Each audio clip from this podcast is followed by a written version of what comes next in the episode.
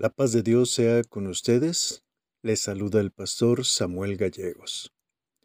Les invito a reflexionar sobre el capítulo 9 de Proverbios a la luz del versículo 12, que dice, Si fueres sabio, para ti lo serás, y si fueres escarnecedor, pagarás tú solo. El libro de Proverbios es muy pedagógico y está escrito precisamente para enseñar. El término hebreo mashal, que se traduce como proverbio, en el pueblo hebreo era considerado un método de enseñanza. No eran simples sentencias dichas oportunamente. Son frases hechas para enseñar cosas importantes de la vida de modo sencillo. Por eso vemos al padre proverbial ejerciendo como pedagogo, apelando a veces al entendimiento del hijo, otras veces a su voluntad y otras a su conducta. Porque sabemos que los hijos e hijas entienden, pero a veces no quieren entender. Entonces hay que ver si quieren y apelar a su voluntad. Y si se ponen muy reacios, pues tendremos que incidir en su conducta y ser muy directivos. En este capítulo, la pedagogía usada es personalizar a la sabiduría y a la insensatez como si fueran dos mujeres antagónicas, de las cuales solo la mujer llamada sabiduría tiene algo que decir mientras que la mujer llamada insensatez solo hace ruido. Igual que en el capítulo 8, en este no se especifica quién está instruyendo, pero sigue siendo claro que es un mensaje para todo ser humano. El primer personaje es la sabiduría, a quien se nos describe como una mujer autosuficiente que se construye a sí misma, se sostiene por sí misma y sobre sí misma, y construye bien su casa, pone sólidos cimientos a su hogar. Dedicada como es, decide ella misma poner en juego su arte culinario y elaborar hasta el vino de la casa. Es decir, es una mujer involucrada personal y totalmente en lo que hace. Pero no hace todo esto para autocomplacencia. Su casa no está construida para albergarla a ella sola, ni preparó comida para comerla sin compañía le gusta rodearse de gente y de gente especial, así que envía a sus emisarias a que hagan una invitación abierta, a que vengan a su casa, a su mesa, y disfruten del banquete que ella preparó.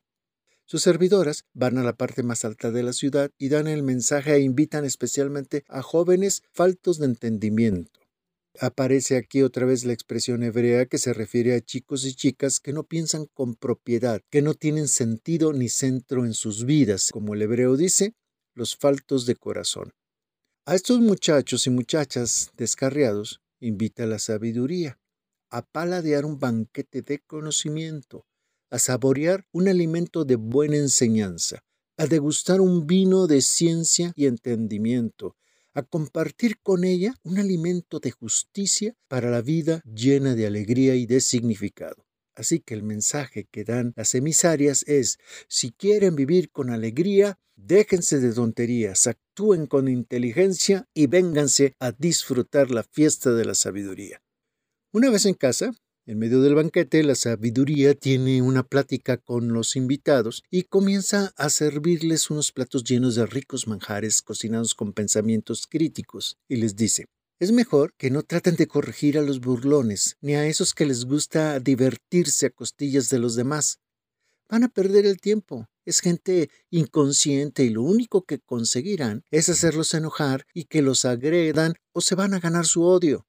También es una pérdida de tiempo ponerse a razonar con un delincuente tratando de convencerlo de que lo que hace está mal y por qué. Lo que va a pasar es que ellos les van a decir que los que están mal son ustedes y que no se metan en lo que no les importa. Si quieren ayudar a alguien mejor, razonen con el sabio. Si ven que cometió alguna falta o cayó en un error, hagan que lo sepa. Son personas muy conscientes y están dispuestos a mejorar.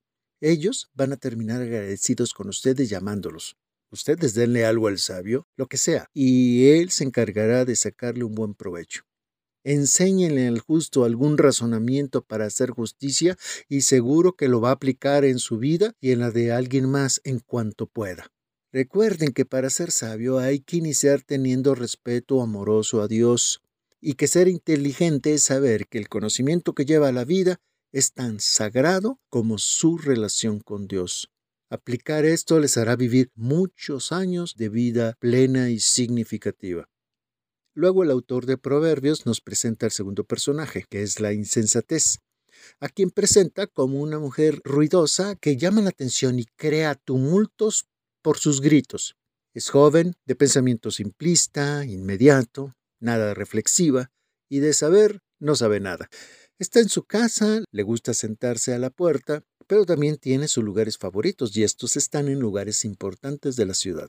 Además, tiene una actitud altanera, y ya sea desde su casa o desde sus lugares favoritos en la ciudad, a la insensatez le gusta llamar la atención de los transeúntes, especialmente si ve que estos son gente trabajadora y que tiene planes que quiere llevar a cabo.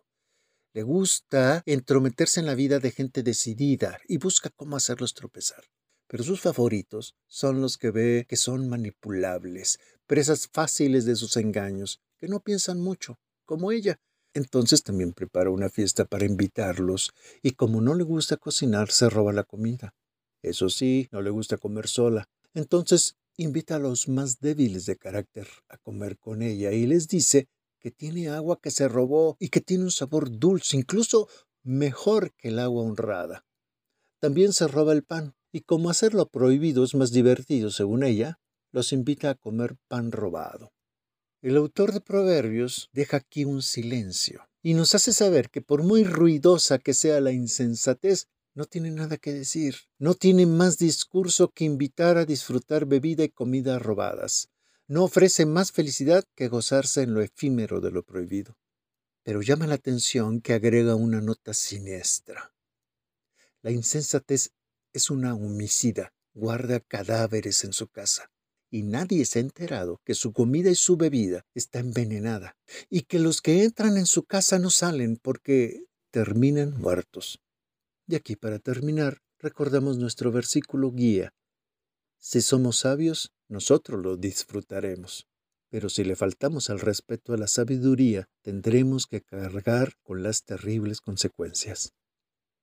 Oremos. Sabio Dios, gracias por tus consejos en Proverbios. No nos dejes, ni a nosotros, ni a nuestros hijos e hijas, dejarnos convencer por la insensatez y su comida y bebida llena del veneno de la tontería, del absurdo, de lo injusto, de lo falto de inteligencia. Que nunca entremos a su casa. En cambio, danos disposición y ánimo de espíritu para atender a la invitación que nos hace la sabiduría a alegrarnos en el banquete del conocimiento de la vida, en la bebida de los consejos que traen alegría y que vengan regalos felices a nuestras vidas por elegir practicar la sabiduría que es la tuya.